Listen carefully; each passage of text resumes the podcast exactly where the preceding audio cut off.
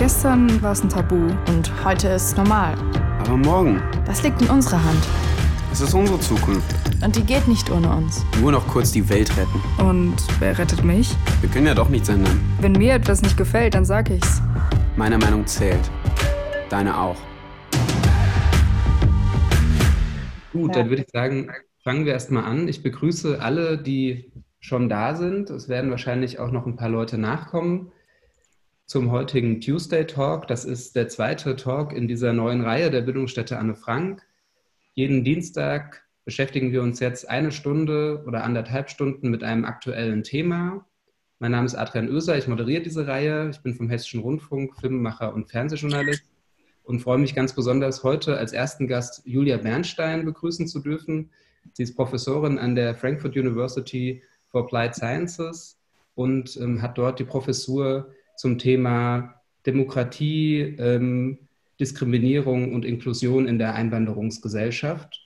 Und wir werden heute über das Thema Antisemitismus an der Schule sprechen. Ich will kurz ein paar Worte einleitend sagen.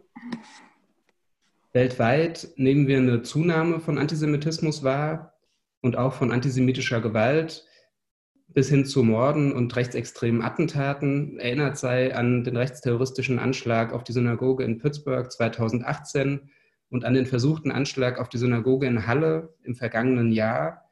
Und Julia Bernstein arbeitet in ihrer Studie, neuen Studie heraus, dass diese Gewalttaten auch Ausdruck eines gesellschaftlichen Klimas sind, das Antisemitismus bestärkt oder zumindest nicht verhindert.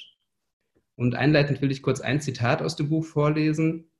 Julia Bernstein schreibt in der Einleitung, diese gesellschaftlichen Tendenzen der Zunahme und Normalisierung des Antisemitismus konkretisieren sich allesamt im sozialen Kontext Schule. Das bedeutet, ihre These, Frau Bernstein, ist, in der Schule kristallisiert sich etwas, da kommen gesellschaftliche Verhältnisse, wirken da und darüber werden wir heute sprechen.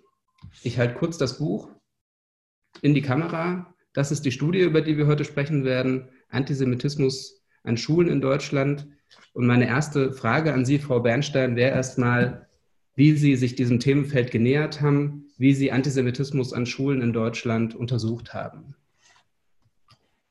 Ähm, okay, also erstmal vielen herzlichen Dank für die Einladung und für das Interesse von allen Teilnehmern und Teilnehmerinnen für das Thema. Ähm, also das Thema hat sich eigentlich unfreiwillig ergeben aus unserer Studie davor für den zweiten unabhängigen Expertenkreis äh, äh, im Bundestag äh, zum Thema jüdische Perspektiven äh, auf Antisemitismus. Und schon damals hat sich ganz deutlich gezeigt, also ähm, dass ohne dass wir in unserem qualitativen Teil äh, explizit danach eine Frage gestellt haben, in welchem Bereich sich Antisemitismus so deutlich und äh, eindeutig stark zeigt. Ähm, oder wer sind die Akteure, haben die äh, unsere äh, Teilnehmer, Teilnehmerinnen, also Interviewpartner, uns erzählt, dass die Schule so ein zentraler Ort der antisemitischen Diskriminierung ist. Und ähm, daraus ist diese Studie entstanden, die wir dann äh, auch ähm, äh, über eineinhalb Jahre gemacht haben und einen Bericht herausgegeben haben dazu, ähm, eine qualitative Studie und ähm, ähm, Jetzt äh, kommt eine neue Version mit diesem Buch, eine erweiterte Version von, äh, äh, mit weiteren Interviews und äh, mit den Lehrkräften, mit den Betroffenen, mit den Eltern, mit den Jugendlichen. Und ähm, äh, praktisch geht es darum, unterschiedliche Perspektiven auf äh, das Phänomen zu äh, vergleichen, zu kontrastieren. Wir versuchen uns unter die Lupe zu nehmen, die Frage, wie sehen die ähm, Lehrkräfte das Problem Antisemitismus, inwieweit ist es überhaupt für sie ein relevantes Phänomen? Und äh, wenn ein relevantes in ihrem eigenen professionellen Umfeld, ob es ein relevantes Phänomen und nicht nur in Berlin oder nicht nur weit weg irgendwo. Und äh, was verstehen Sie überhaupt unter Antisemitismus? Wie gehen Sie damit um?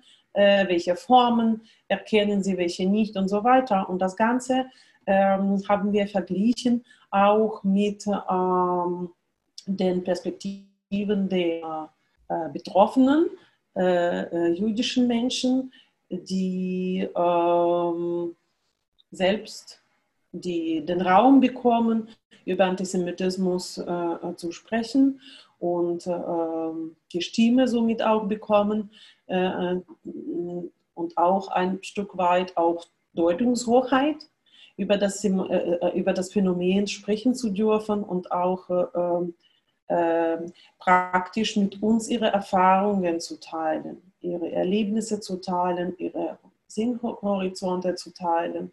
Und die beiden Perspektiven werden dann im Buch unter unterschiedlichen Unterkapiteln und Kategorien dann verglichen.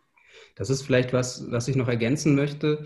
Ihre Studie von 2017 und auch jetzt Ihre neue Studie aus dem Jahr 2020 sind ja die ersten Studien, die Antisemitismus aus der Perspektive der Betroffenen erforschen. Das bedeutet, ganz lange hat man Antisemitismus erforscht, aber nie die Perspektive der Betroffenen eigentlich empirisch erhoben.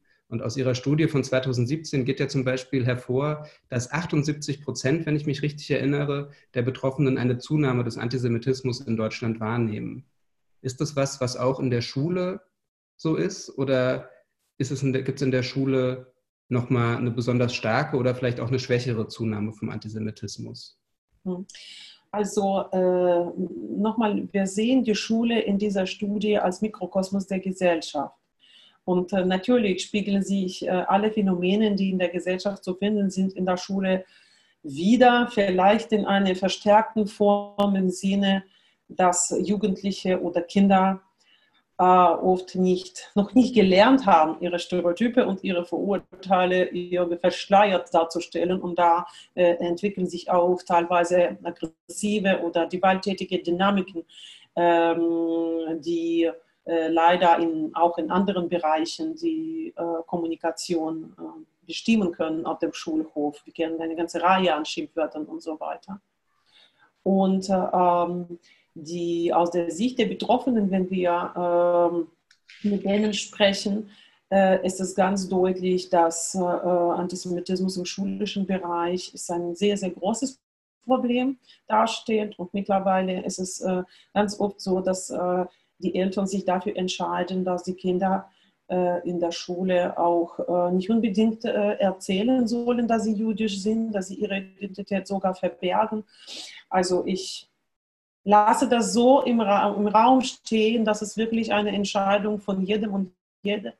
Ich meine, ich wünsche mir, dass wir sowas nicht machen müssen in dieser Gesellschaft. Aber äh, es ist äh, schon verständlich, wenn man irgendwie äh, bestimmte Risiken ähm, vermeiden möchte und tatsächlich äh, beispielsweise sich lieber als äh, Migrant aus Russland oder so präsentiert und nicht als jüdisch. Wenn man aber tatsächlich ähm, Vertrauen bekommt und darüber äh, einen vertrauten Raum erhält, darüber reden zu dürfen, dass dann natürlich erzählen ganz viele Eltern uns, dass sie äh, besorgt sind, dass sie nicht verstanden, sich nicht verstanden fühlen, dass bestimmte Formen von Antisemitismus gar nicht erkannt werden, dass Antisemitismus von ganz unterschiedlichen ähm, äh, Schülerinnen und Schülern äh, kommen kann. Ich meine, von ganz unterschiedlichen auch, also nicht nur politisch orientierten Eltern oder äh, äh Haushalten, sondern auch unterschiedlichen Hintergründen auch. Und äh, das ist so eine Sache, äh, die ganz typisch ist, dass praktisch jede Gruppe versucht, ähm, als Antisemiten jemanden anderen zu sehen, eine andere Gruppe und diesen Zeigefinger auf die andere Gruppe zu richten. Und dabei, wenn man tatsächlich aus der Sicht der Betroffenen spricht, ähm, weiß man nicht immer im nächsten Moment, aus welcher Ecke, aus welcher, äh, also und welcher Form das kommen wird, mit der man konfrontiert werden muss. Äh, und ähm, viele Formen von äh, Antisemitismus werden äh, leider von den äh, Lehrkräften gar nicht erkannt. Und das ist wirklich, das bedeckt die ganze Palette von ganz harmlosen ähm, ähm, Sprachgebrauchsarten bis zum, zu tatsächlich Vernichtungsfantasien oder physische Gewalt, bis Mobbing, bis äh, äh, äh lang andauernde äh, Ausschlüsse und also tatsächlich physische Gewalt bis zu der Notwendigkeit, dass die Kinder dann ähm, äh, äh, Schule verlassen müssen. Solche Fälle hatten wir auch viele. Und ähm, also es gibt eine ganze Palette, wie Antisemitismus sich ausdrücken kann. Und ganz wichtig ist dazu noch zu sagen, dass äh, es ein Fehler wäre, zu äh, schließen, dass die äh, äh, Schüler, Schülerinnen die einzigen Akteure sein können, die antisemitisch agieren äh, können. Ähm, wir hatten leider, leider auch feststellen müssen, dass eine ganze Reihe an Lehrkräften auch nicht, äh, also ähm, unbefangen sind äh, im, in Bezug auf bestimmte antisemitische Weltbilder bestimmte Verschwörungsideologien oder Fantasien oder auch äh, in Bezug auf äh, so ganz äh, vereinfachten, was primitiven Bildern über Juden, die reich sind überall und regieren und solche äh, Bilder und ähm, in Bezug auf Israel, also über Israel bezogenen Antisemitismus durchaus sehr, sehr oft auch ähm, verstrickt. Verstrickt ähm, emotional, verstrickt biografisch und auch äh, dadurch äh, erfahren wir von den Betroffenen, dass sie sich nicht geschützt fühlen, dass sie sich alleine gelassen fühlen, dass sie äh, das Bild des signifikanten anderen, meine Lehrerin oder Person, die, der ich vertrauen kann, ähm, die mich eigentlich ein Vorbild sein kann, dann sich enttäuscht fühlen, wenn äh, dieselbe Lehrerin in der oder anderen Situation mit einem Schweigen reagiert. Denn Schweigen ist auch eine Reaktion. Sie haben ja für Ihre Studie sehr, sehr viele jüdische Schülerinnen und Schüler interviewt, also weit über 200 und dazu noch jüdische und nicht jüdische Lehrkräfte erzähl, äh, interviewt. Was mich besonders interessieren würde, Sie haben es schon mal ein bisschen angedeutet, ist, was erzählen Ihnen die Schülerinnen und Schüler? Also wie sehen diese antisemitischen Erfahrungen, die junge Menschen in der Schule machen müssen, konkret aus? Vielleicht können Sie da ein paar Beispiele erzählen. Ja, also das kann ganz unterschiedlich aussehen. Ähm, vom ähm, Verlachen des Kindes in dem Moment, dass dieses Kind sagt, er sei jüdisch, dass das so ein Grinsen und äh, irgendwie Peinlichkeit auslöst und äh, Schamgefühle bei den anderen, denn das als Schimpfwort gebraucht wird und er plötzlich von sich selbst freiwillig noch sagt, er sei jüdisch. Also das ist so eine skurrile Atmosphäre, das ist die harmlose Variante davon. Oder wenn, tatsächlich, wenn ähm, eine ganze Reihe an äh, äh Wortgebrauch, also ähm, an unterschiedlichen äh, Wortschöpfungen ähm, gebraucht wird, nämlich also Jude, Judenaktion und Judenliste oder also es gibt, ich möchte diese Drecksliste nicht wiederholen, aber äh, das wird tatsächlich für alles Mögliche auch benutzt und auch nicht unbedingt an, äh, gerichtet an die jüdischen Kinder, sondern tatsächlich äh, mit dem Ziel, äh, den Gegenüber zu treffen, und zwar sehr schnell zu treffen, aggressiv zu treffen, um zu sagen, der ist äh, eigentlich böse in jeglicher Form, also vom geizig bis zum Opfer und also in ganz unterschiedlichen Formen kann man böse sozusagen sein und äh, ähm, also diesen Ausschluss kann man kreieren. Aber ähm, dabei benutzt man diese Identität praktisch als etwas, was höchst stigmatisiert ist, als etwas, was äh, dann äh, nachhinein auch die jüdischen Identitäten äh, beeinträchtigen kann und prägen kann. Und das ist die harmlosen Formen noch. Ähm, es gibt äh, eine ganze Reihe, also, äh, also praktisch alle Formen, die wir in der Gesellschaft äh, ähm, sehen, von irgendwelchen deistischen Bildern, dass, sie, dass Jesus ähm, gekreuzigt umgebracht hätten und da äh, immer noch sozusagen, also da sind die Guten und was machen sie heute mit den Palästinensern und also diese Kontinuität der, der, der, der Verkörperung des Bösen von damals quasi zugeschrieben, dass sie die Macht hätten, äh, selbst Gott umzubringen, bis zum heutigen Tag, dass sie als Täter konstruiert werden und konkrete jüdische Kinder als Repräsentanten eines äh, homogenisierten jüdischen Kollektivs Israel dann äh, benutzt werden und angegriffen werden, dass äh, beispielsweise eine Mutter einen anderen anruft und äh, äh, sagt, dass ihr Sohn ein Problem hat damit, dass äh, sie nach in Israel, in Israel, Urlaub machen und das unkommentiert auch von der Lehrerin äh, bleibt. Dass äh, ein Kind zum Beispiel eine, ähm, also über eine WhatsApp-Gruppe eine Nachricht schickt, ähm, Entschuldigung, keine Nachricht, das war eine Zeichnung, äh, sehr schöne Zeichnung, dass eine, ein Mädchen, ein ähm, äh, muslimisches Mädchen an der Stelle gemacht hat. Und diese Zeichnung hat ein Palästinenser, äh, palästinensisches Kind äh, äh also gezeigt und einen Soldaten mit der Waffe. Äh, und äh, die ganze Gruppe war empört darüber, was die Israelis alles so Kindermörder sind. Und am nächsten Tag äh, kam dieses, diese, das war in meinem Gymnasium noch wohlgemerkt renommierten, ähm, in einer Stadt. Und dann kam er am nächsten Tag in die Schule und dann hat dieses Mädchen, mit, der, mit dem er eigentlich befreundet war davor, gesagt, also eigentlich würde ich alle Juden töten, aber dich würde ich lassen. Also es war sozusagen die Gnade oder das Zeichen, dass er in der Klasse immer noch irgendwie Anschluss finden kann.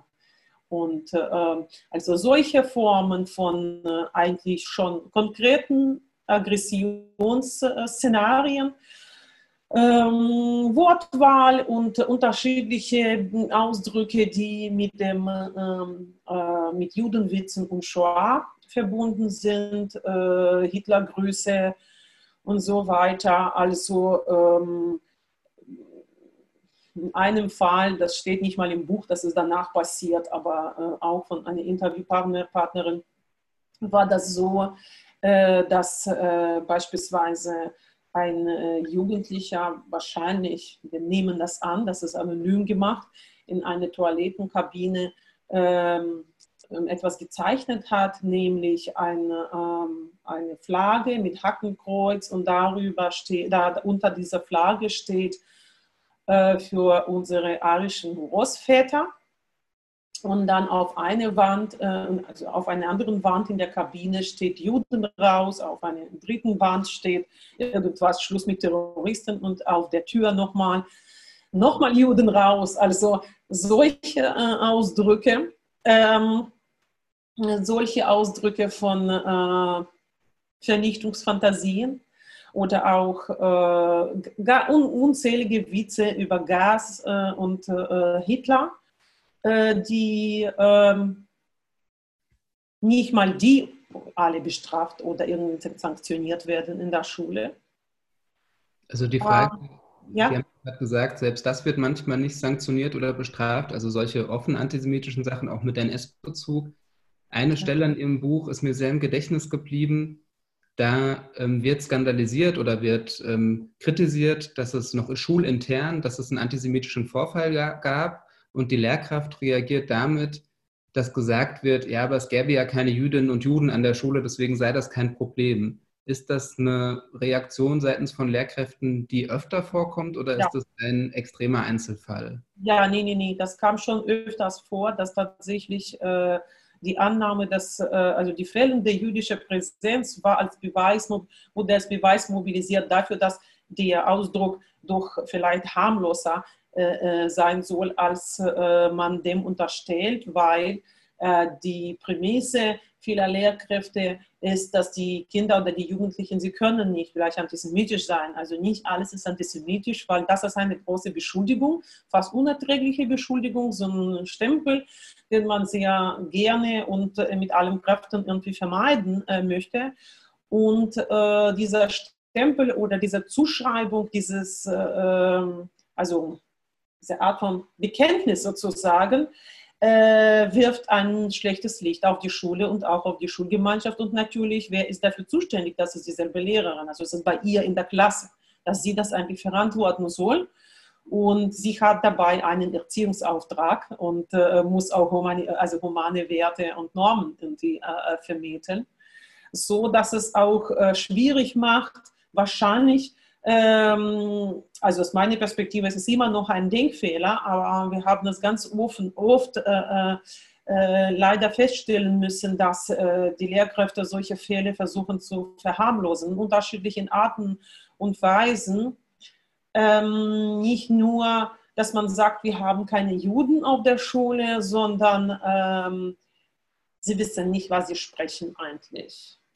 Und wenn sie gewusst hätten, hätten sie das nicht gesagt und man muss nicht gleich äh, alles moralisieren und alles äh, ähm, äh, bei dem schwierigsten Namen benennen, nämlich Antisemitismus. Deshalb äh, hatten wir eigentlich in den meisten Fällen ähm, die Situationen, die uns die Lehrkräfte erzählt haben, äh, wurden oft nicht ähm, als äh, so richtige Vorfälle wahrgenommen.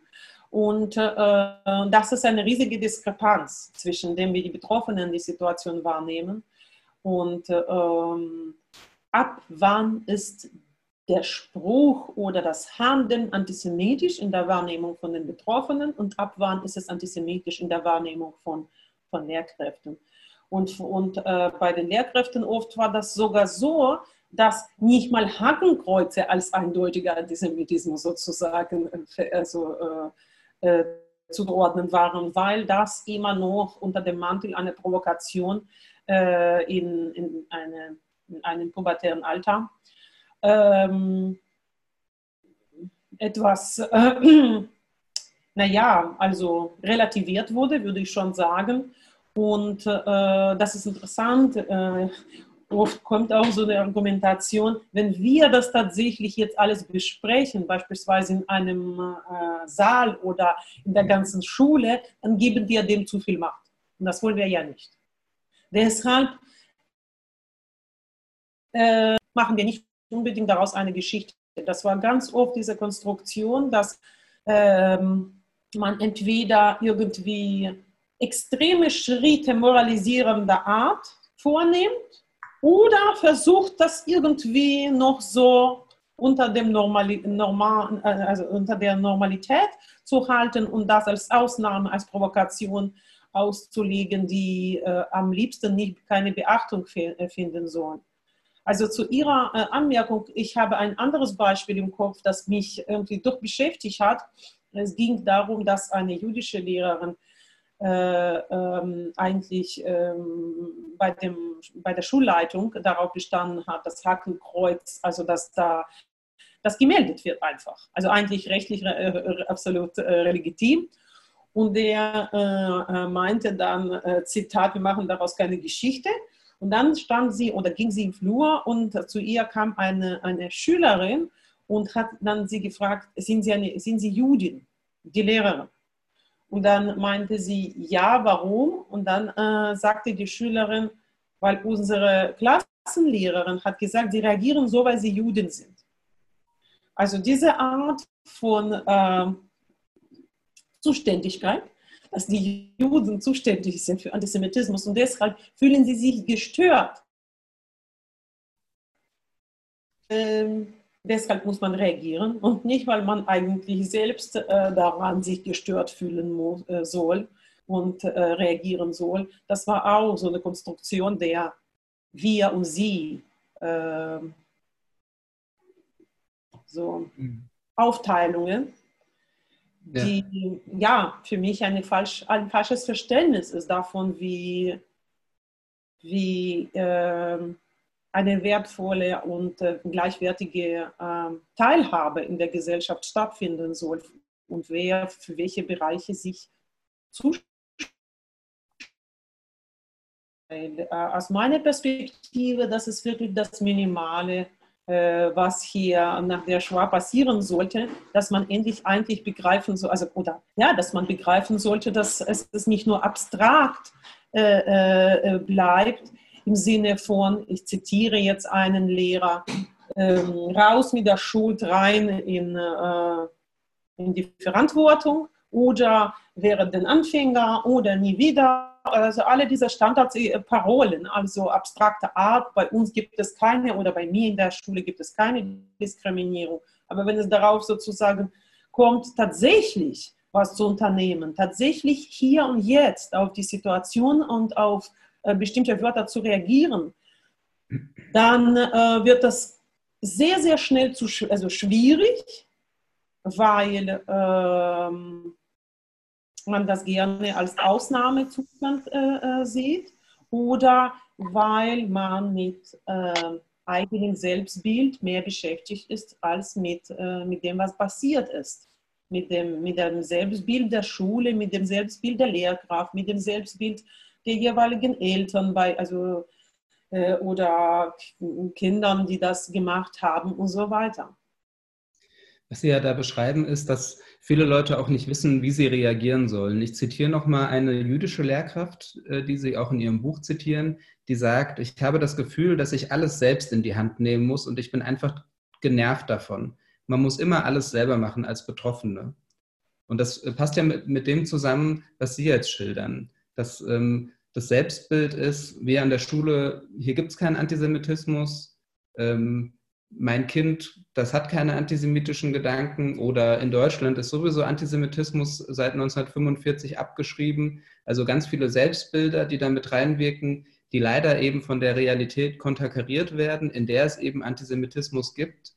Und meine Frage an Sie wäre, was wäre denn der richtige Umgang aus Ihrer Perspektive? Also wie sollten Lehrkräfte reagieren, wenn es zu antisemitischen Aussagen oder bis hin zu Vorfällen gewaltförmiger Art kommt? Ja, also aus meiner Perspektive ähm, muss man äh, erstens äh, nicht so lange warten. Äh, ko äh, konkret heißt das, dass ähm, bestimmte Selbstverständlichkeiten nicht nur im Paragraph 1 von AGG irgendwie stehen sollen, so abstrakt, sondern tatsächlich in der Realität ausgelebt werden müssen.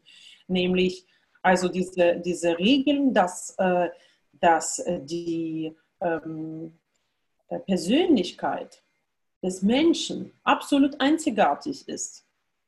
Und dass man das unter keinem Druck, weder der Noten noch der, der, der, der sozialen Dynamiken oder irgendwie dem Druck, ja, mit diesem Druck des so normal sein Müssens nicht äh, äh, also, ja, äh, hinterfragt werden darf. Also an sich die Persönlichkeit, mit, allen, mit allem, was ähm, damit verbunden ist, nämlich äh, mit, ähm, äh, mit unterschiedlichen äh, und oft widersprüchlichen oder ähm, auch mit, mit, mit negativen Bildern oder Minderheitskategorien verbundenen Identitäten. Also ich bin jetzt ganz abstrakt erstmal auf der Ebene de, de, de, des, des Ausgangspunktes, ja, also dass man tatsächlich bereits bei der ähm, stereotyp äh, äh, Sprache oder bei bestimmter Wortwahl, bei bestimmter Wortwahl auf bestimmte Phänomene sofort eingehen soll, abgesehen davon, äh, abgesehen davon, in welchem Fach das passiert. Nicht warten, bis man Geschichtsunterricht in der 9. Klasse irgendwie äh, durchnimmt, um zu wissen, was, was macht das jetzt äh, mit dem Kind. Ich hatte no, also schon nach dem Erscheinen vom Buch äh, irgendwo in einer Aufgabe äh, nochmal gelesen. Das war so, ein, so eine kleine Szene, die dafür auch charakteristisch ist, dass äh, jemand hat sich so ein Hakenkreuz äh, gemalt und äh, Kind. Und anstatt das Kind aufzuklären, wurde ganz schnell aus diesem Hakenkreuz dann bunte Fenster wurden dann gemacht. Und man hat das ganz schnell so kaschiert, ohne darüber zu sprechen, was da passiert ist. Ja? Und die, diese Dinge, dass man viel, viel früher die ähm, äh, bestimmte Begeben, also bestimmte äh, Regeln praktisch als Teil der, des, des Raums äh, äh, durchsetzen muss, in dem die Kinder die Möglichkeit erhalten, sich frei und schön entfalten zu können. Das ist etwas, was tatsächlich schon von vorne ab der ersten Klasse die ganze Zeit, jeden Tag in der Praxis umgesetzt also, äh, äh, werden muss. Und jedes Mal, wenn die Kinder auch zu 99 Prozent unbedacht irgendwas sagen, was praktisch eine, eine, also ein, ein Schatten auf äh, oder ein, eine Stigmatisierung mit sich bringt, dass man das sofort zur Sprache bringt und es gibt unzählige Möglichkeiten, wie man pädagogisch geschickt das so machen kann, dass die Eltern nicht am nächsten Tag an der Tür bei der, also irgendwie Lehrerin stehen und sagen, sie haben aus unseren süßen Kindern gleich Nazis gemacht. Man kann das wirklich äh, äh, ähm, so machen, dass alle verstehen, dass das ist die Atmosphäre, an der wir alle interessiert sind. Und deshalb gehen, machen wir kein Testmate und wir lernen jetzt nicht Sachkunde, sondern wir reden kurz darüber, weil das geht nicht. Wir müssen dass wir Trauen haben, dass uns hier emotional gut genug geht, um etwas frei sagen zu können und auch sich melden zu können und sich nicht schämen zu müssen. Ich glaube, da muss man an dem, auf dem Niveau äh, äh, ansetzen. Ähm, wenn es aber was passiert, nämlich äh, ein, also je nachdem was. Also das Problem, das äh, äh, in dieser Forschung ganz, ganz deutlich zur Sprache kam, war, dass in den meisten Fällen der Ausdruck du Jude oder diese Judenaktion oder so nicht von den Lehrkräften als Antisemitismus gesehen wurde. Und das ist schon etwas, äh, was ähm, sehr bedenklich ist. Und äh, ähm, aus der Perspektive der äh, Betroffenen, es ist eigentlich kaum nachzuvollziehen, weil man muss sich das so vorstellen. Für ähm, die meisten Menschen, die jetzt bei mir beispielsweise Studierende sind oder die Schüler, äh, Schülerinnen sind, ist die Shoah schon etwas, was ach, fast 100 Jahre her und tatsächlich emotional sehr weit weg. Äh, und ähm, wenn man sich damit beschäftigt, dann ist es jetzt sicherlich nicht aus der ähm, persönlichen biografischen Geschichte, also familiären Geschichte und Verstrickung äh, äh, mit der eigenen Vergangenheit. Das passiert äußerst selten bei den äh, Mehrheiten, beispielsweise ohne Migrationshintergrund. Normalerweise ist es sehr, sehr weit weg. Und für die jüdischen Familien ist es so, ist es die ganze Zeit ähm, äh, präsent weil diese Kontinuität des, äh, des Ausschlusses und der Verfolgung, die, die war nie weg. Also äh, wenn wir beispielsweise lebensgeschichtliche Interviews, jetzt aus einem anderen Projekt, zur ersten, zweiten Generation durchführen, wie sie und hinter welche, in welcher Kulisse haben sie hier nach dem Krieg gelebt und Schule besucht, dann kommen oft diese Sprüche, man hat vergessen, dich zu vergasen, also ganz unterschiedliche Sprüche mit dem Vergasen, die waren schon da. Und darüber wird berichtet. Dann äh, ähm, kennen jüdische Familien ganz viele äh, ähm, äh, Situationen, in denen äh, Nazisprüche benutzt werden, wie jedem das Seine oder ganz unterschiedliche, unterschiedliche Ausdrücke, die die Shoah und das Leiden und die, die lebendigen Geschichten von den Familienmitgliedern und von allen, die dann nicht auf die Welt kommen durften, in Hier und Jetzt bringen. Und dann, ähm, also das ist so eine Kulisse, die die ganze Zeit sich irgendwie so durchzieht und ähm, ähm, dann passieren permanent Dinge, die die betroffene Perspektive ähm, äh, oder Menschen fast zwingen, ihre, also die Legitimität ihrer Präsenz hier in Deutschland als Land der ehemaligen Täter sozusagen zu überdenken. War das legitim? Habe ich immer noch hier die Zukunft? Wenn sowas passiert, also dieser, diese, diese, dieser Link zwischen einem Ereignis und eine, einem Beschluss, was heißt das, dass hier jedem das Sein oder Arbeit macht oder sonst was? Also jetzt neulich kursiert das ganz stark jetzt. Äh, Immunisi äh, Immunisierung macht, nee, wie war das? Äh, war das eine Plakatkampagne, ja. Plakatkampagne, dass äh, äh, Impfungen machen frei. Ja, Impfung macht frei oder sowas. Ich meine, wenn man sowas sieht, und das ist nicht zum ersten Mal, dass man sich mit, also konfrontiert fühlt mit diesem äh, Nazi-Zeug, sondern das ist die ganze Zeit von allen Seiten präsent emotional, dann natürlich ist es absolut anders erlebt, als jemand, der denkt, äh, da sind irgendwelche ein paar Verrückte oder ein paar Nazis oder ein paar Antinazis. Es ist jetzt an der Stelle, spielt das keine Rolle, die Nazisprache oder äh, äh, Nazi-Vergangenheit mobilisieren für andere Zwecke, aber sonst sind sie eine Ausnahme. Also diese, diese, diese Prämisse, dass man daran glauben möchte, ich möchte auch daran glauben übrigens, und ich glaube, die meisten wenn ich mit meinen Studierenden darüber spreche, möchten auch daran glauben, man lebt in einer demokratischen Gesellschaft, in der das schon seit langem nicht so ist.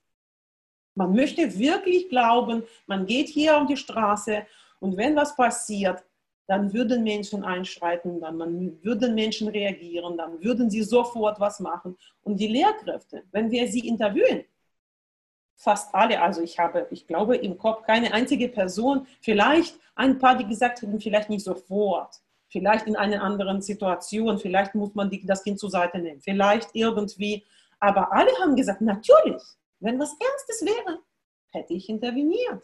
Ich hätte was gemacht. Also dieses Bild, das Selbstbild von den Lehrkräften als reflektierte, aufgeklärte Menschen, die sich auskennen und ähm, mündige Agenten der Gesellschaft sind, die äh, Pflichten haben, die verantwortungsvoll sind wegen der Geschichte, das passt überhaupt nicht zusammen mit dem Bild, wie äh, wenn wir die Betroffenen äh, äh fragen, wie sie äh, sich fühlen in der Situation, wann wird reagiert, was wird toleriert. Und sie äußern oft Enttäuschung darüber, dass äh, oft von den Lehrkräften eine, ähm, ein, ein Neutralitätsanspruch ausgeht, dass sie neutral zu der Situation erstmal stehen und mal gucken, ist es ein Konflikt? Vielleicht hast du provoziert. Vielleicht gab es noch was. Also sie wollen quasi den Kontext verstehen, was absolut auch nachvollziehbar ist. Aber dieser, dieser Anspruch, neutral zum Antisemitismus oder zu antisemitischen Sprüchen stehen zu wollen, ist, ähm, naja, das überschreitet sozusagen der, der Grenze, äh, glaube ich. Was Sie schildern, ist ja, dass jüdische Schülerinnen und Schüler Antisemitismus auch wahrnehmen, wo nicht-jüdische Lehrkräfte ihn noch überhaupt nicht sehen. Also Sie haben das ja gerade beschrieben, dass fast alle Lehrerinnen und Lehrer gesagt haben, wenn es was Ernstes wäre, hätte ich eingegriffen. Und in Ihrer Studie wird ja deutlich, dass dieser Moment, wo es was Ernstes wird, für Betroffene viel früher ist als für Lehrerinnen und Lehrer. Also ich kann mir vorstellen, dass Lehrer sagen würden, wenn äh, der jüdische Schüler verprügelt geworden wäre, dann hätte ich natürlich eingegriffen. Und für den Betroffenen reicht es schon, wenn er als du Jude beschimpft wird, dass er sich nicht mehr wohl in der Klasse fühlt oder nicht mehr in der Schule. Also es gibt ja auch viele Fälle, wo jüdische Schülerinnen und Schüler entschieden haben, die Schule zu verlassen nach antisemitischen Vorfällen. Das sind dann auch die Vorfälle, denen, von denen man in der Öffentlichkeit eben mitbekommt. Und ähm, Sie machen in Ihrer Studie ja auch deutlich, dass diese Fälle, die dann in der Zeitung stehen oder allgemein berichtet werden, eine Spitze des Eisberges sind, dass da aber sehr viel noch drunter liegt und auch vieles in so einem Bereich sich bewegt, wo Antisemitismus auch nicht erkannt wird.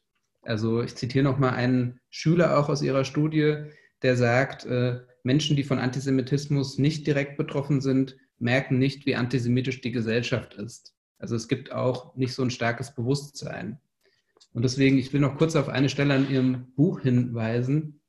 Das Buch ist so aufgebaut, jetzt auch für alle, die zuhören, interessant, dass es immer wieder Fragebögen und Selbsttests gibt. Also man merkt, es ist auch ein Buch, was einen pädagogischen Anspruch selbst hat.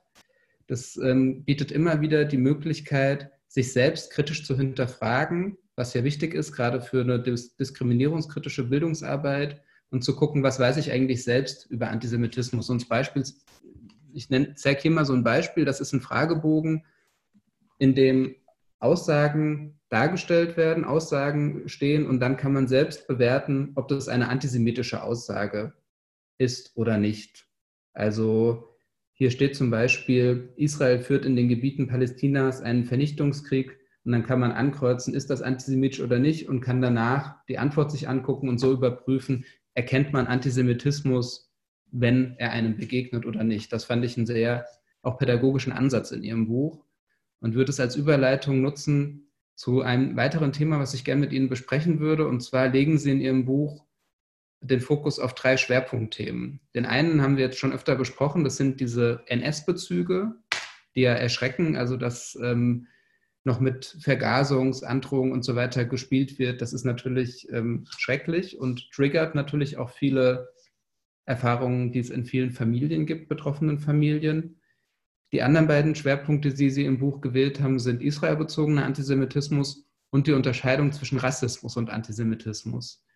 Und ich würde Sie gerne erstmal dazu fragen, was für eine Rolle israelbezogener Antisemitismus an Schulen spielt und ob es da vielleicht nochmal eine Besonderheit oder Unterschiede gibt zu einem, NS, einem Antisemitismus mit NS-Bezügen. Unterschiede in der, in der Konstruktion sozusagen vom Antisemitismus. Ja, und wie sich der Antisemitismus auch äußert, genau. Mhm. Ja.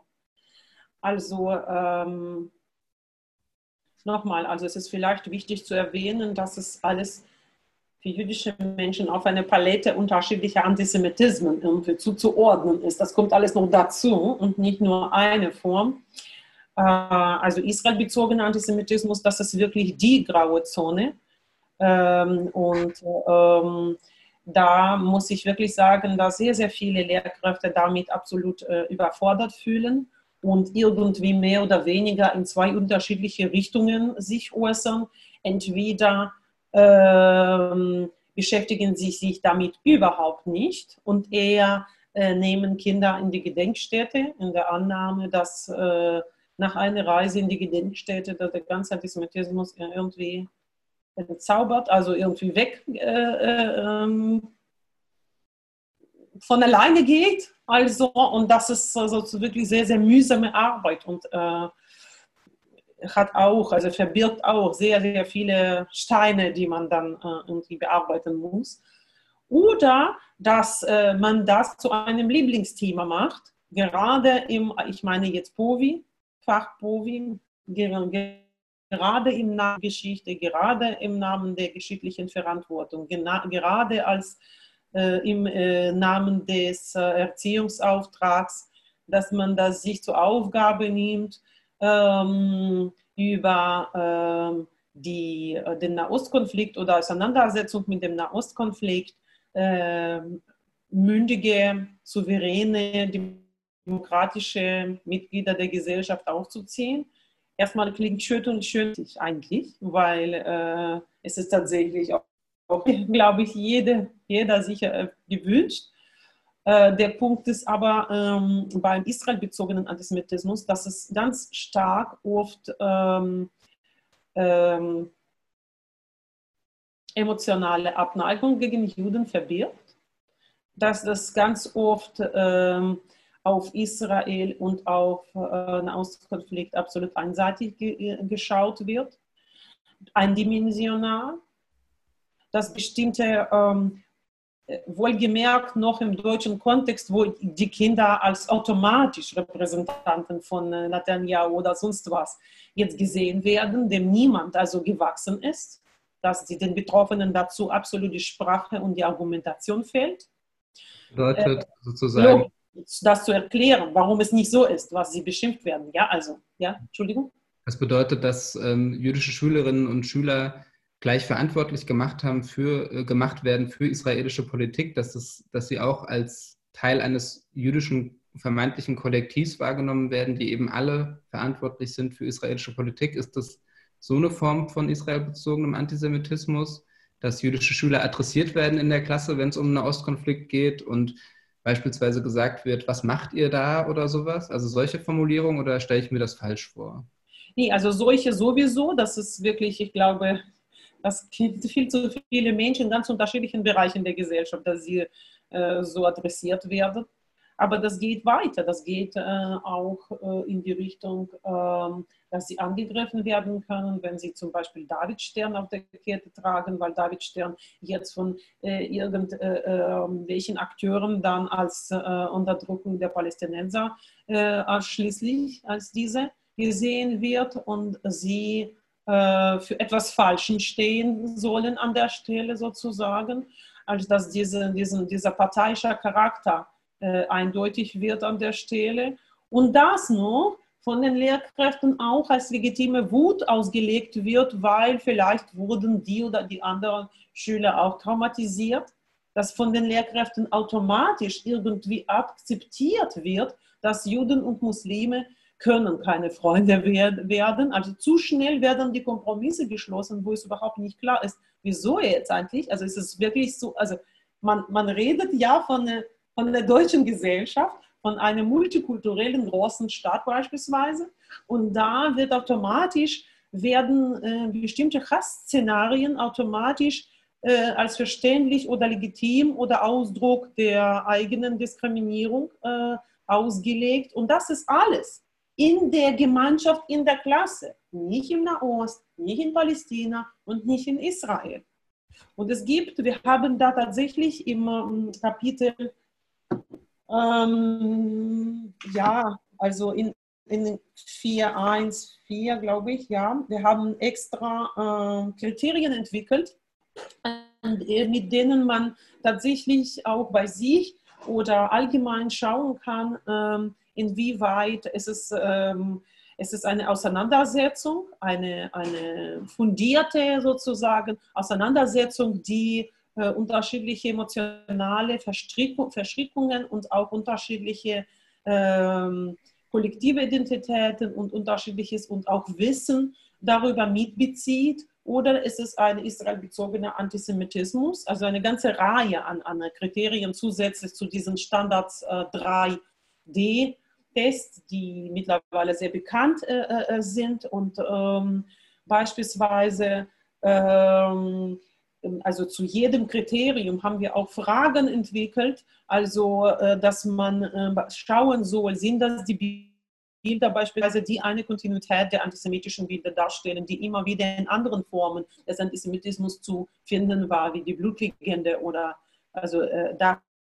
Oder ähm, wird die Argumentation trotzdem vehement abgewehrt, obwohl, äh, also ist es emotional bestimmt, äh, die ähm, Gespräch, und zwar so, dass es keinen Platz gibt äh, für Mehrdimensionalität, sondern eindimensional und auch ähm, irrational, äh, wird äh, tatsächlich beansprucht, dass man neutral zu dem Ganzen steht. Denn mein, mein Plädoyer, beziehungsweise mein, meine Annahme oder meine Überzeugung ist, dass egal wer spricht, aus welcher Haut, man kann nicht zu, äh, äh, zu diesem Thema neutral stehen, sicherlich nicht aus der äh, Sicht der kollektiven Geschichte zu dem neutral stehen. Und diese Verstrickung, die emotionale, familiäre teilweise Verstrickung, wird vollkommen ausgeblendet und man denkt nicht mit, dass praktisch bestimmte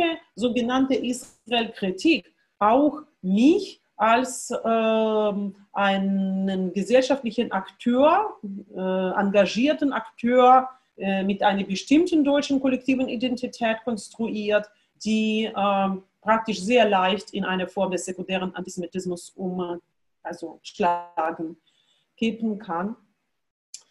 Ähm, ganz oft ist es äh, wirklich so eine Vermischung zwischen Religion und Politik, dass äh, bestimmte äh, Vorfälle als verständig gesehen werden. Wir haben äh, also äh, die, die, dieses berühmte Beispiel von 2014 von Molotow-Cocktails auf die Synagoge, dass es wirklich dann logisch ist, dass man ein, ein Molotow-Cocktail auf die Synagoge wirft im Namen der, der, der, der, der, der israelischen Politik und äh, dass äh, dann doch möglich ist, das nicht als Antisemitismus vor Gericht zu bringen.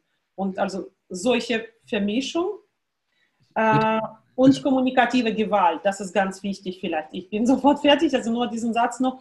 Die kommunikative Gewalt, das ähm, äh, mir sehr stark aufgefallen ist, dass bei diesem Thema äh, viele Lehrkräfte zu, zu viel äh, Toleranz äh, zeigen und ähm, nicht merken, dass äh, schon die ganze Zeit er schreit und in dem Moment, als ein Jugendlicher irgendwas Loyales zu Israel sagt, wird er richtig so angegriffen von allen. Das ist dabei, also längst schon keine Diskussion. Und diese Gewalt wird übersehen im Namen der quasi lebendigen Auseinandersetzung, was es schon längst nicht ist. Ich würde gerne an einer Stelle noch mal einhaken. Sie haben gerade gesagt, dass auch ähm, dann gesagt wird, beispielsweise Juden und Muslime können sich nicht verstehen, deswegen gibt es eben Konflikte auf dem Schulhof, dass das eine Argumentation war von der Lehrkraft. Ähm, da steckt ja irgendwie drin, dass es dann auch wahrgenommen wird, dass Antisemitismus von muslimischen Jugendlichen ausgeht. Was sind denn ähm, die Ergebnisse Ihrer Studie? Von wem geht der Antisemitismus heute aus? Ist es tatsächlich primär ein muslimischer Antisemitismus? Oder ist es ein Antisemitismus, der von den verschiedensten Gesellschaftsgruppen ausgeht? Sie meinen jetzt Israel-bezogenen oder jeglich? Allgemein. Sowohl als auch. Also äh, es ist eindeutig äh, von allen Gruppen. Äh, und zwar, äh, tatsächlich von allen Gruppen und allen Schichten und allen auch politisch orientierten Gruppen in Bezug auf Israel, also äh, über Israel bezogenen Antisemitismus lässt sich sogar sagen, dass äh, ganz, ganz unterschiedliche, teilweise feindparteiischen äh, Akteure bei dem Hass an Israel einen gemeinsamen Nenner finden. Das ist nochmal interessant, wo sie in anderen Themen nie irgendwie wahrscheinlich Kompromisse oder Parteien schließen würden zusammen oder nicht mal sich, also miteinander sprechen würden. Das ist auch in der Schule so?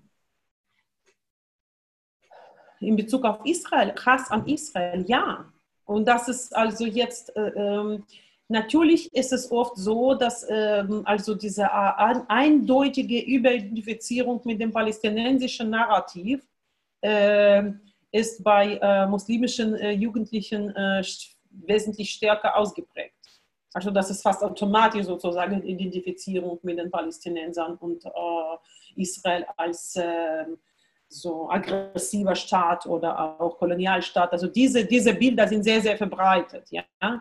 Aber das wäre jetzt falsch zu sagen, dass das ist die einzige Gruppe und dass es nicht verbreitet ist, beispielsweise bei den POVI-Lehrern, äh, die Lehramt abgeschlossen haben und keinen Migrationshintergrund haben. Da äh, sehen wir oft auch zum Beispiel diese Tendenz. Oder bei, bei anderen Eltern, die den, äh, ihren Kindern auch erklären, dass es jetzt äh, Israel, äh, ja, also dass sie sich antikolonialistisch äußern und denken, dass sie dabei auch sich anti-israelisch äußern müssen und dass äh, Jugendliche und Kinder das auch mitbringen, auch von, von ihrem Haushalt und so weiter. Also es ist wirklich, äh, mit Israel es ist ganz, ganz speziell, weil äh, das ist fast fast, äh, fast eine Mode geworden, sagen zu müssen, dass man irgendwie als engagierter Bürger irgendwas äh, einzuwenden hat gegen Israel. Und das ist wirklich so ein guter Ton, das äh, sagen zu können als Beweis dafür, dass man auf der richtigen Seite steht. Ich bin etwas zynisch, aber es ist jetzt äh, absolut unverständlich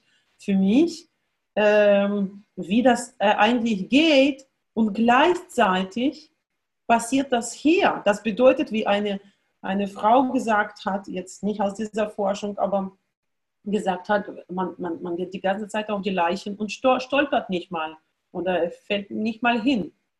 Dass das hier alles passiert und gleichzeitig, dass man unbedingt jetzt äh, Juden als Täter äh, äh, kritisieren muss oder äh, zu dem ganzen Staat jetzt undifferenziert eine ganze klare Position formulieren muss und dann nochmal Juden nochmal für Corona eine Konfrontation zuständig machen kann und so weiter. Das ist wirklich etwas äh, Rätselhaftes, beziehungsweise man kann das nicht trennen.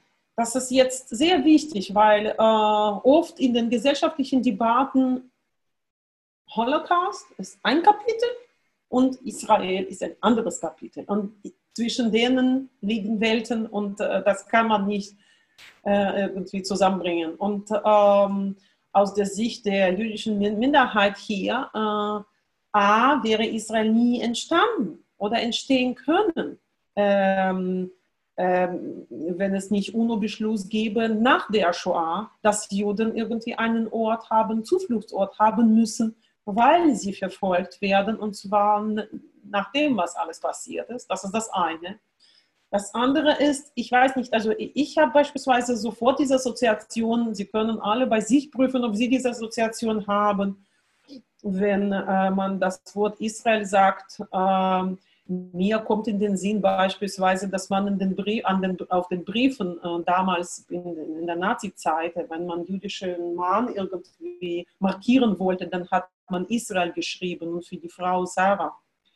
Also das war so eine Stigmatisierung des, der, der jüdischen Identität, die äh, mit diesem Wort ausgesprochen, mit Israel als Name äh, in Verbindung gebracht wurde.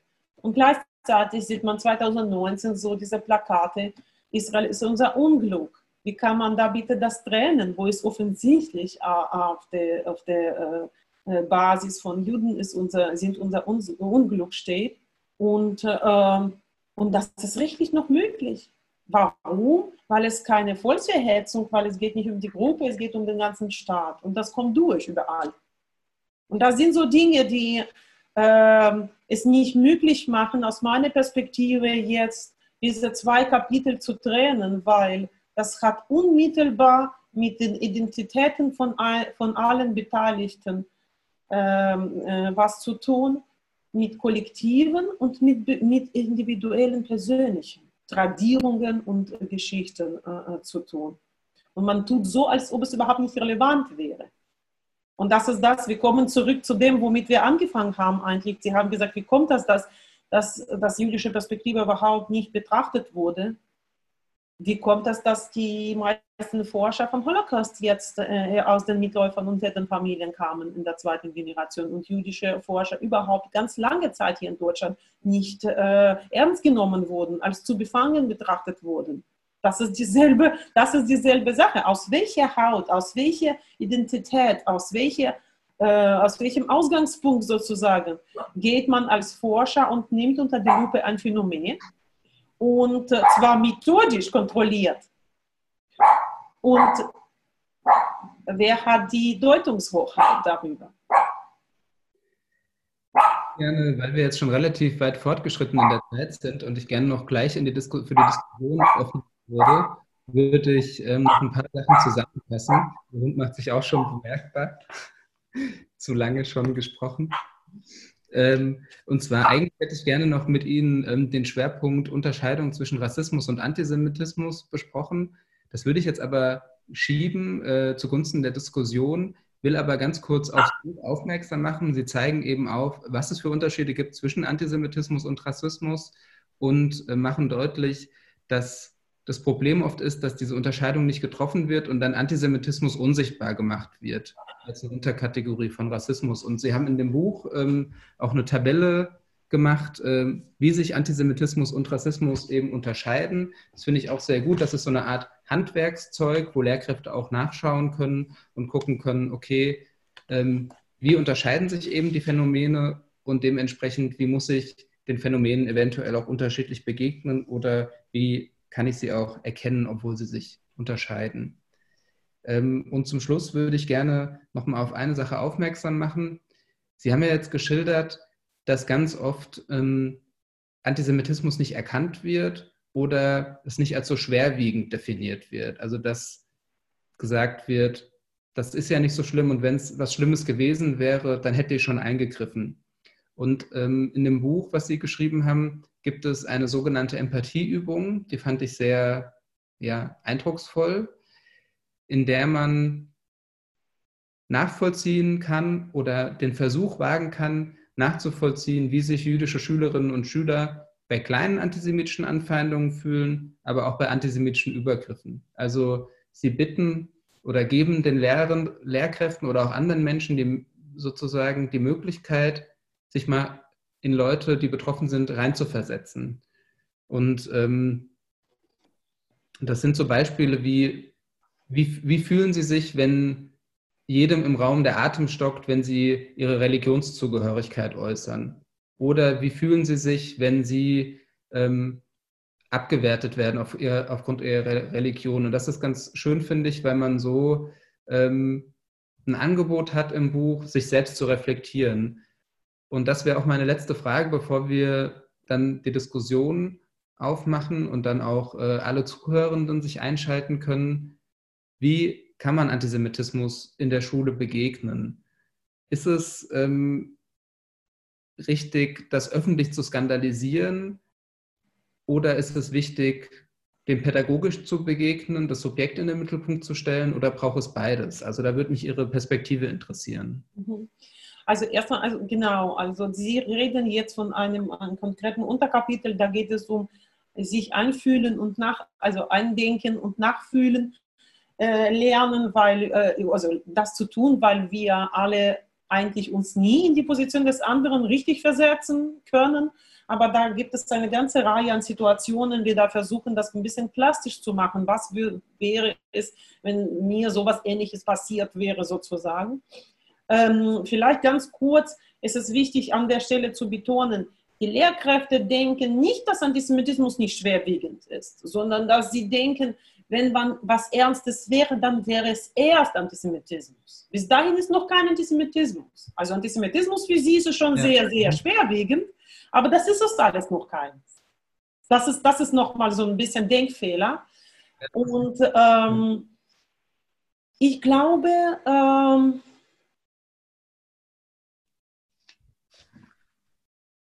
ich glaube, dass äh, bestimmte Erfahrungen aus einem immer kontextualisiert werden müssen. Und, ähm, und äh, das ist doch äh, absolut klar, dass äh, Menschen, die diese Erfahrungen machen, dass sie auch den anderen, die die Erfahrungen noch nie gemacht haben, etwas, diese, diese, diesen äh, Sinnhorizont näher bringen können. Dafür aber müssen sie nicht exotisiert werden, nicht viktimisiert werden, nicht äh, als, ach, wirklich gibt es hier Juden irgendwie so bewundert werden, nicht als Opfer unbedingt, oder, sondern sie müssen Vertrauen bekommen, einfach den Raum bekommen, sprechen zu können, ohne dass sie Angst haben müssen, äh, als Vertreter der gesamten Gruppe oder des Kollektivs äh, äh zu agieren. Oder auch als Erzähl mal, deine Vorfahren haben bestimmt äh, äh in der, im Holocaust gelitten, er macht mal ein Referat dazu, dass sie dann dies, also in dieser Position gedrängt werden. Und also eigentlich ist es gut, wenn man das macht, wenn man möchte, nur man kann das nur dann machen, so ein Referat, wenn ich wirklich das Gefühl habe in meiner Klassengemeinschaft, dass ich verstanden werde, dass sozusagen äh, ich in die Augen von den, meinen Mitschülern und mit, äh, äh, von, den, äh, von der Lehre, derweiligen Lehrkraft einen Spiegel sozusagen zurückerhalte.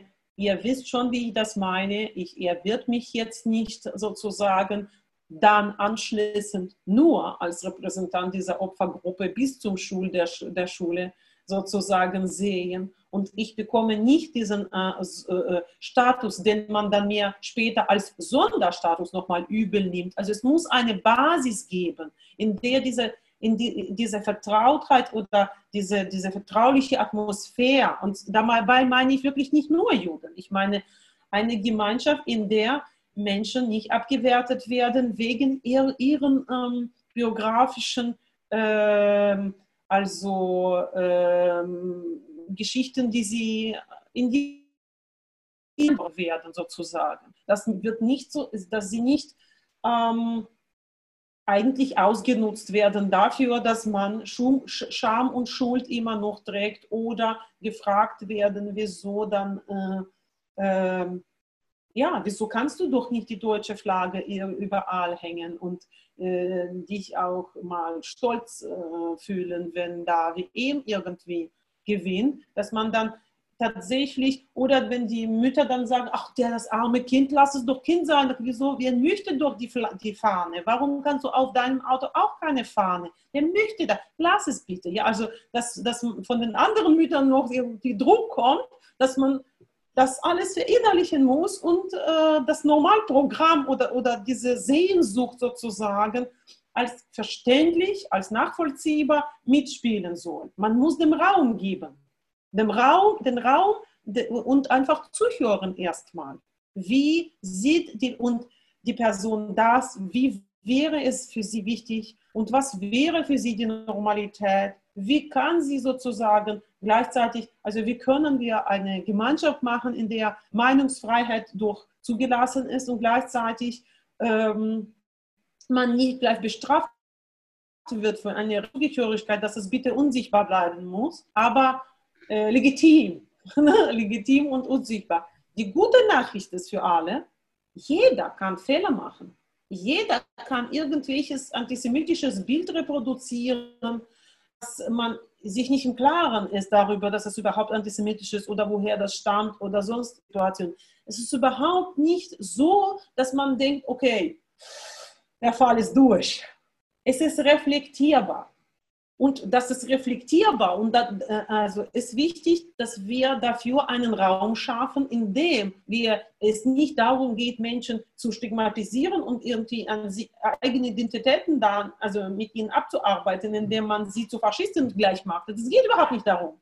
Es geht um, um darum, dass, dass man tatsächlich versucht, diese Empathie so zu fördern, dass man versucht zu verstehen, was macht das mit einer Person gegenüber. Und wenn wir da so Fokus verlegen würden auf von uns, ich bin kein Rassist, auf die Personen, die, erzähl mal, wie es dir geht. Und dann sozusagen äh, äh, verstehe ich das besser und nächstes Mal reagiere ich auch und bin nicht nur beschäftigt, benutze ich dieses Wort oder dieses Wort? Und solange reagiere ich überhaupt nicht, weil vielleicht habe ich kein politisch korrektes Wort benutzt.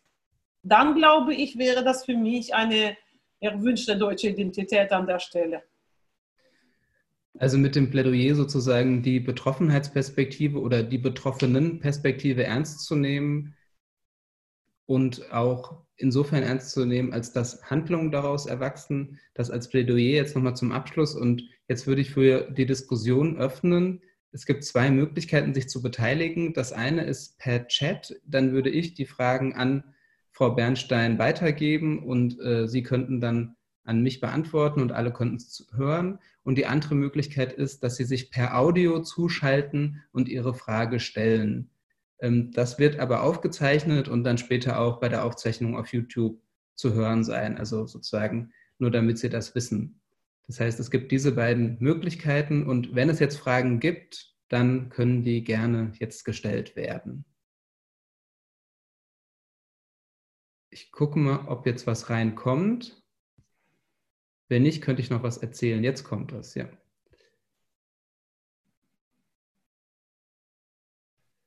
Jetzt, ähm, also Sie können auch gerne im Chat schreiben. Das ist das Bild unten. Wenn Sie äh, mit der Maus an den unteren Bildrand gehen, dann gibt es das Chat-Symbol. Wenn Sie da draufklicken, dann sehen Sie, dann können Sie Fragen stellen. Ich mache mal ein Beispiel.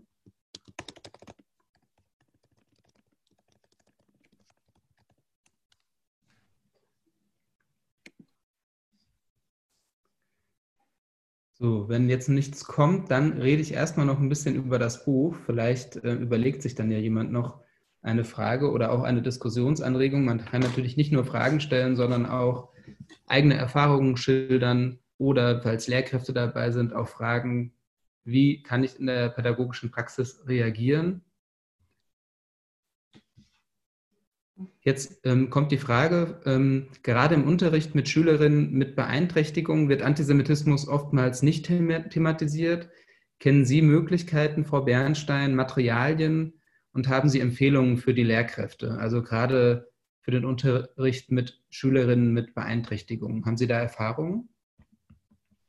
Also wir haben keine also äh, ähm, extra Materialien für Förderschulen oder für Menschen mit Beeinträchtigungen äh, entwickelt. Also äh, ich frage mich, äh, warum ist es dann, ähm, also je nachdem natürlich, es hängt natürlich mit der Art wahrscheinlich der Beeinträchtigung, aber äh, jetzt im Großen ähm, verstehe ich nicht ganz, warum man dann die Regeln der Würde und des Respekts äh, da anders sozusagen äh, durchsetzen muss. Vielleicht die Wege oder die Erklärungsmuster äh, bekommen dann eine andere Form, aber äh, praktisch bleibt das äh, bei der äh, Prämisse, ein klares Zeichen zu setzen, das nicht zulässt, dass jüdische Identität in welcher Form auch immer als äh,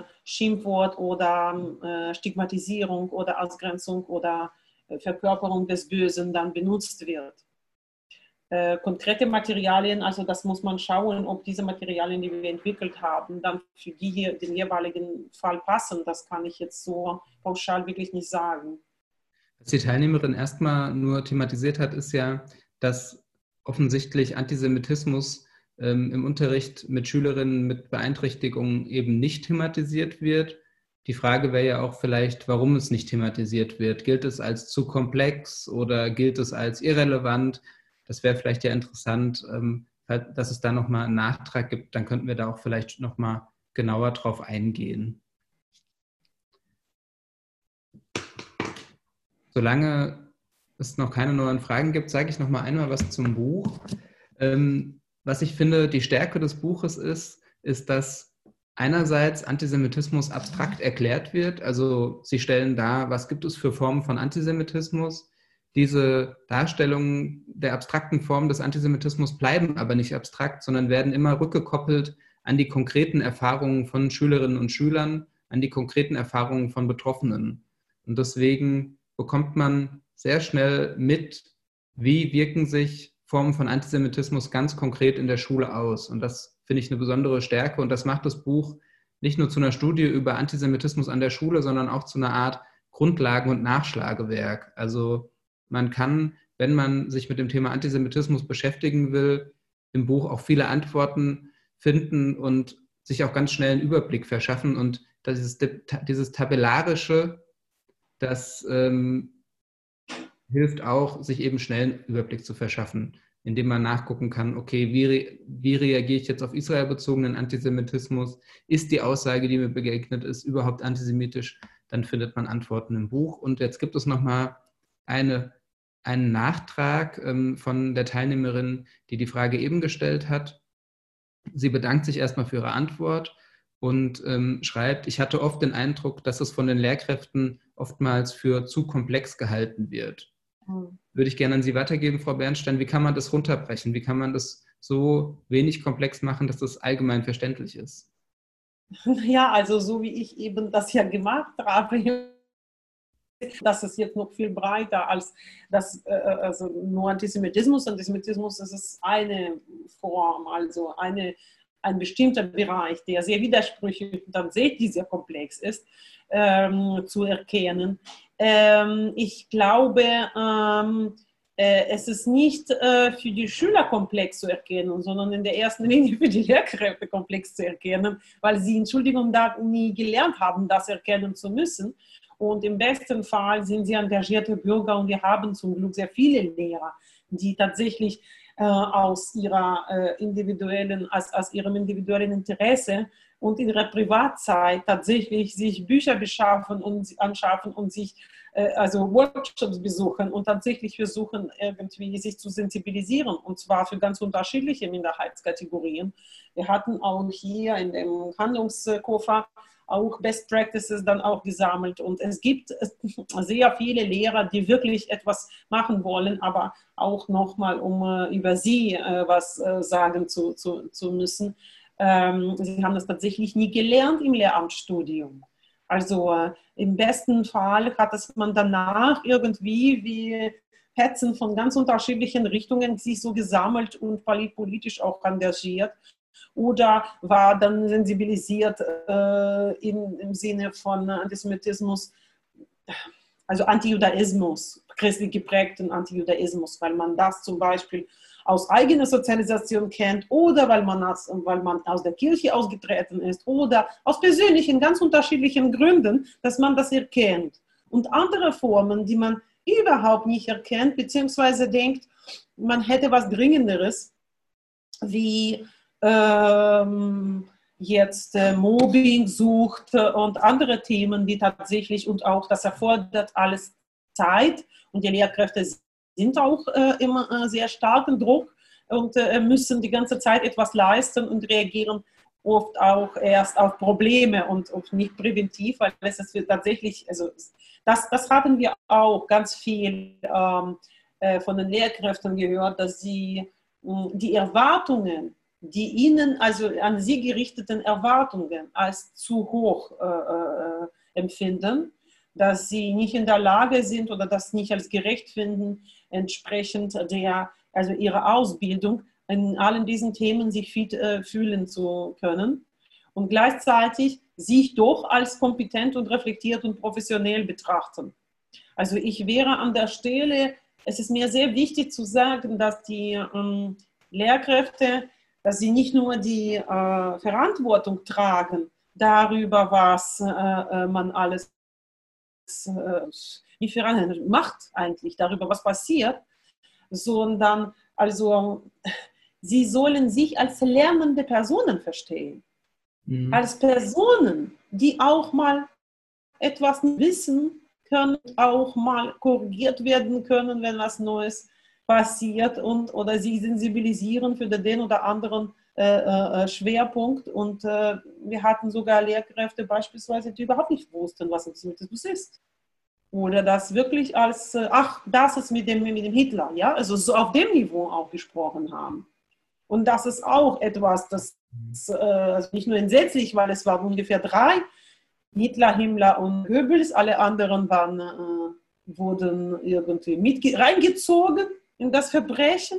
Das waren nur die drei quasi Monster, also diese Konstruktion, sondern dass man tatsächlich überhaupt nicht versteht, dass es jetzt ein relevantes Phänomen und äh, sehr verbreitetes Phänomen, und zwar hier in Deutschland. Und zwar, du bist der Lehrer mit einer bestimmten Geschichte, in der in der Regel über die eigenen also Großvätern und Großmüttern überhaupt nichts gibt. Also man weiß nicht, was da war.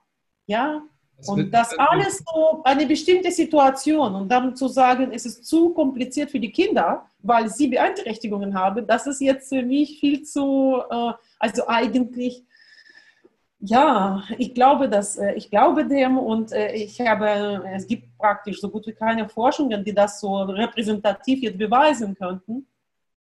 Diese, also diese Intuition oder diese Situationen, die hier jemand schreibt, also ich kann das nachvollziehen, dass, so, dass sie das als zu komplex äh, sehen würden.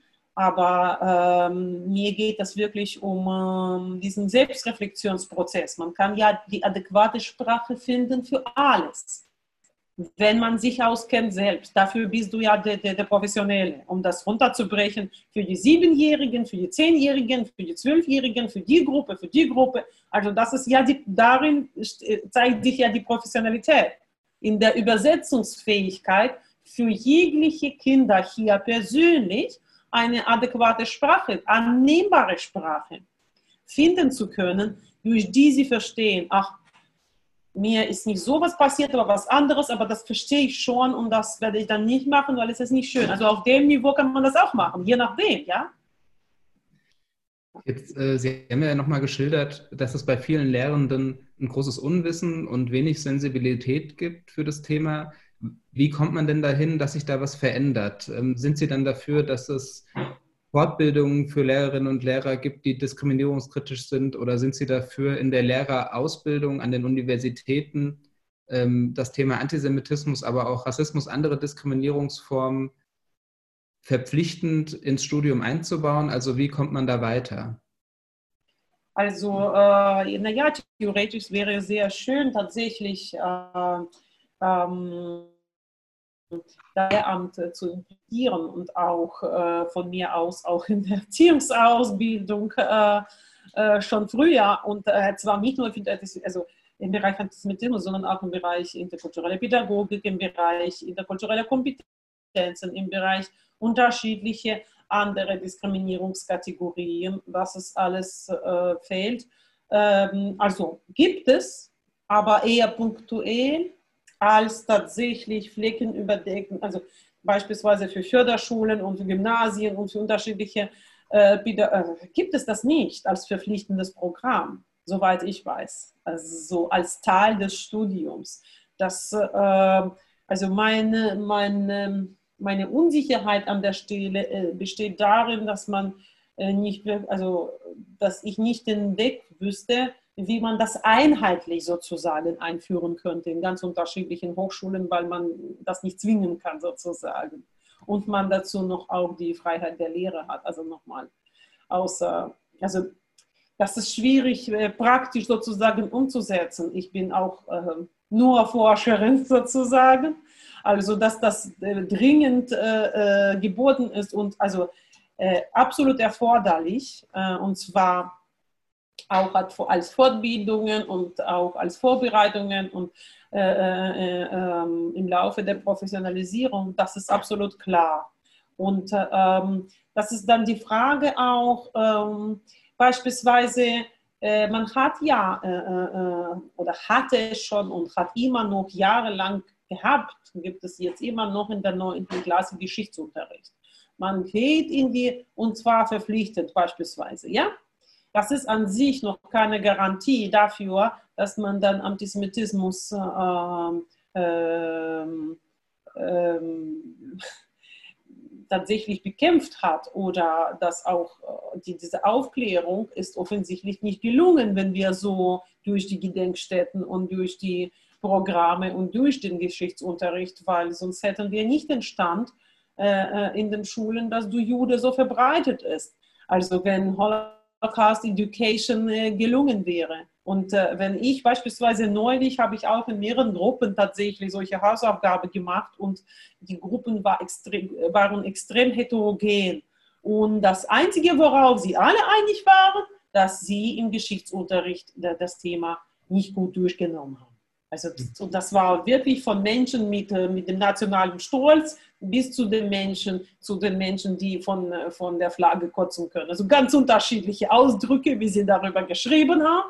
Aber an dem Punkt waren sie einig, dass sie das als zu, äh, ich war selbst hier nicht in der Schule, ich schildere nur, was mir die Studierenden in der sozialen Arbeit schreiben, dass sie das als ähm, zu moralistisch, zu neutral, zu trocken mit Statistik und Zahlen äh, erlebt haben, dass die Lehrkräfte nie über ihre eigene Geschichte gesprochen haben, über ihre eigene Verstrickung gesprochen haben, über ihre eigenen äh, sozusagen äh, ähm, konkreten Rollen ihrer Großeltern. Mhm. Das wäre nicht relevant, weil man bleibt ja sachlich neutral und gleichzeitig redet man aus einer ganz bestimmten äh, äh, Position und eigene Emotionalität, die eigentlich für mich im Sinne von der Beziehungsarbeit das Beste wäre, wenn es echt wäre.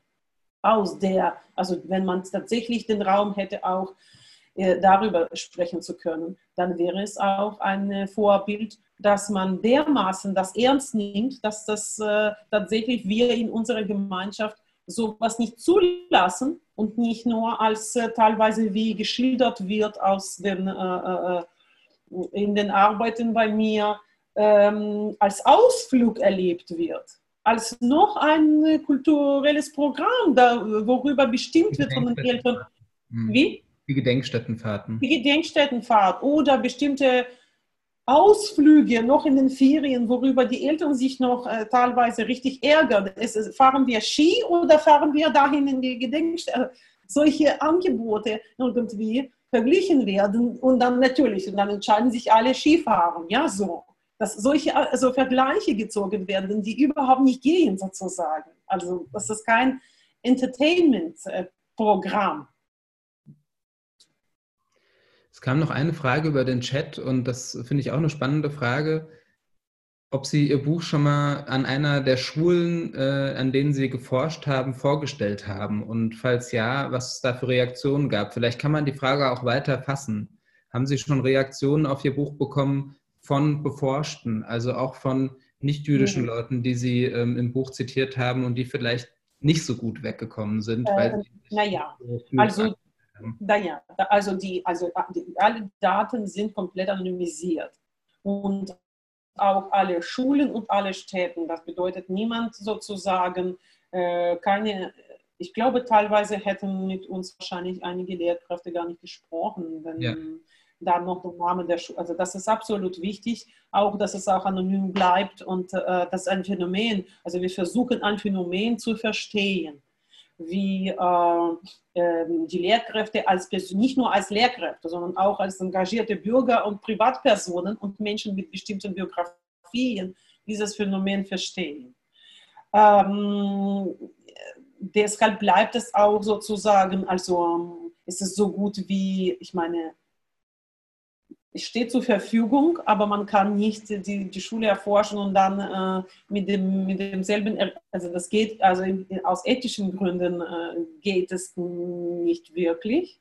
Es steht allen zur Verfügung und äh, bei, also ich habe schon jetzt Einladungen tatsächlich bekommen, äh, Vorträge dazu halten unterschiedlichen Schulen, die äh, aber ähm, ich, nicht mal ich weiß von mit dieser Zahl der Schulen, ob die oder andere Schule mit dabei war oder nicht, sozusagen. Mhm. Jetzt, also. Weil man könnte sich ja vorstellen, dass äh, im besten Falle vielleicht manche Leute auch, naja, zumindest irritiert davon sind, was sie selber für eine Perspektive hatten, bevor sie gelernt haben, die betroffenen Perspektive ernst zu nehmen. Deswegen fand ich das eine spannende Frage und das ist ja vielleicht auch was, Ihre Studie ist ja noch sehr neu, was auch in naher Zukunft sich ergeben wird, dass es eben Rückmeldungen gibt. Ähm, wir haben jetzt noch äh, ein paar Minuten und ich würde äh, Ihnen gerne das Schlusswort geben und äh, nochmal ein Beispiel aus Ihrem Buch zitieren. Da gibt es den Fall, dass Holocaust Shoah behandelt wird im Geschichtsunterricht und ein Lehrer fordert eine Schülerin auf, aufzustehen, weil sie Jüdin ist. Also er sagt, wer in der Klasse jüdisch ist, steht doch mal auf, ähm, weil ihr seid ja vielleicht Experten dafür. Also es ist, es ist gut gemeint sozusagen. Und ähm, die Schülerin beschreibt, dass sie riesige Angst hatte, weil sie wusste, wenn sie sich als Jüdin outet, in Anführungszeichen, dann ist sie für den Rest ihrer Schulzeit, naja, wird sie gemobbt. Und ähm, dieses, dieses, diese Herangehensweise sogar gut zu meinen, aber damit ähm, eine für das Individuum sehr fatale Wirkung zu erzeugen, das ist vielleicht auch ein Aspekt, ähm, naja, den man mitdenken muss und der vielleicht wieder was mit einer fehlenden Sensibilität zu tun hat. Und ich würde Ihnen gerne das Schlusswort geben und Sie fragen, ist es immer nur der klassische Antisemitismus, der es jüdischen Schülerinnen und Schülern an staatlichen Schulen so schwer macht? Oder ist es eben auch diese Perspektive, dass Jüdinnen und Juden als was Besonderes wahrgenommen werden, manchmal sogar auch im positiven Sinne, was aber auch dazu führt, sie irgendwie besonders auch zu machen und anders zu machen? Naja, also ähm, wahrscheinlich ist es beides, beziehungsweise äh, antisemitische Bilder beinhaltet, beinhalten diese Exotisierung oder diese, die, die, die Viktimisierung. Und äh, einerseits äh, ist das präzedenzlos, es ist tatsächlich was Besonderes, was passiert ist. Also mit diesem absolut wahnsinnigen Ziel, komplett das Kollektiv zu erlöschen. Und äh, die ähm, Auswirkungen dessen, glaube ich, kann man nicht einfach irgendwie einstellen und sagen, okay, jetzt haben wir wieder Gutmachungsgelder eingestellt und jetzt langsam wird es gut. Ja? Also auch mit, den, mit der Erinnerungspolitik und äh, also diese Tendenzen, die, die, die Schluss, Schlussstrich-Debatten äh, und äh, Tendenzen, das schon langsam, äh, lang, langsam bitte schon gut sein lassen ähm, für die Menschen, die hier als äh, gleichzeitig also jüdisch und als Teil der Gesellschaft leben, es ist kaum möglich, das einfach wegzudenken, weil permanent Sachen auftauchen, die dich damit konfrontieren. Und ist das natürlich in diesem Sinne eine besondere Herausforderung äh, äh, äh, für jüdische Menschen und das ist auch besondere Verantwortung denen gegenüber, weil ich meine, wie, ich frage mich wirklich absolut ehrlich, wie, wie war das möglich, dass das jetzt so viele Jahre nach der Shoah, wo es tatsächlich so viel passiert ist.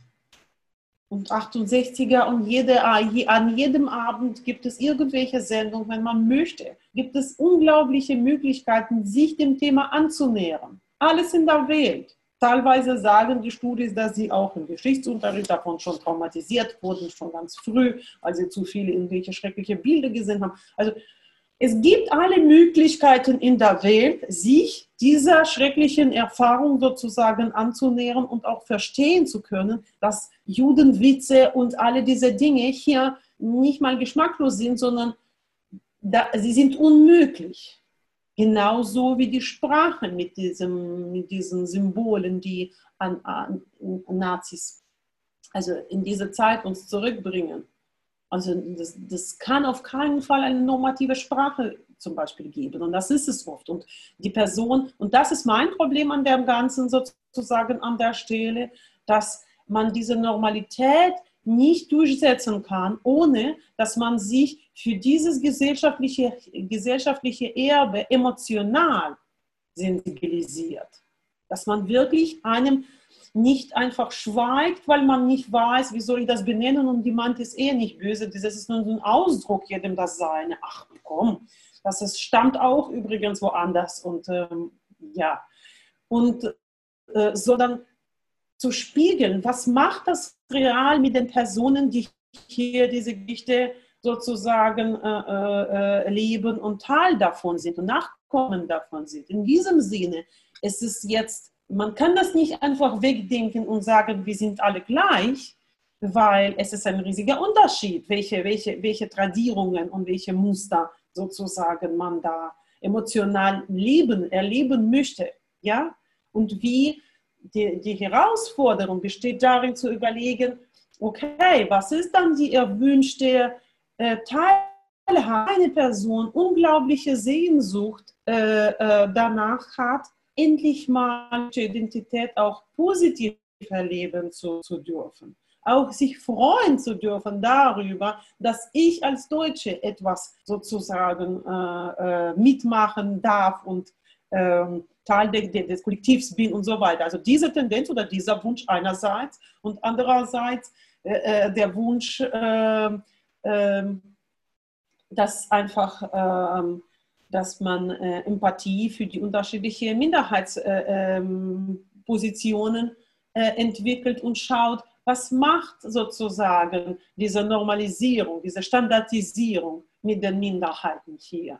Und ich glaube, dass das bleibt, also das bleibt auf der Ebene, aus meiner Perspektive, auf der Ebene der, des Lernens, wie kann ich mich emotional dem, äh, äh, dem Erfahrungshorizont des anderen äh, versuchen, wie, wie, wie weit das geht, zu, zu nähren, anzunähern und zu verstehen, also nicht bei mir bleiben, sondern versuchen so, so, so, zu überlegen, was macht das konkret mit denjenigen, die nicht in der privilegierten Situation sind, sich dem stellen zu müssen oder nicht dem stellen zu müssen, darüber sprechen zu können oder nicht sprechen zu wollen, sondern wenn es wirklich Teil der, der, der, der, der Auseinandersetzung ist, die du nicht wegdenken kannst, beispielsweise als jüdische Person. Also vielleicht den letzten Satz, weil, weil äh, es beschäftigt mich schon irgendwie seit Halle, ähm, dass auf einmal äh, der, der, der Begriff Yom Kippur im Ohr von Menschen, weil es, es passiert am Yom Kippur. Und plötzlich haben alle über Yom Kippur gesprochen, als über einen höchsten Feiertag, den jüdischen. Ich habe mich schon gefragt, äh, wie ist es möglich, dass bis dahin Menschen überhaupt nicht wussten, was das ist. Also wie, was heißt das konkret? Was ist das? Was ist das? Also, dass man keine Ahnung hat über den höchsten jüdischen Feiertag, trotz der Geschichte. Und was heißt das konkret, wenn ähm, man äh, bei sich, so wie man selbst aufgewachsen ist, war das nicht relevant. Weder Juden noch Shoah noch irgendwelches Wissen über Judentum. Nicht Teil meines Lebens. Was bedeutet das hier in Bezug auf die Aufarbeitung der Geschichte und in Bezug auf unsere Wünsche, eine äh, tolerante demokratische Gesellschaft äh, äh, zusammenzugestalten? Also ähm, ich wünsche Ihnen allen adäquate Sprache für den anderen zu finden und äh, mit der Selbstreflexion weiter im Prozess zu bleiben. Für uns alle. Mir wünsche ich dasselbe.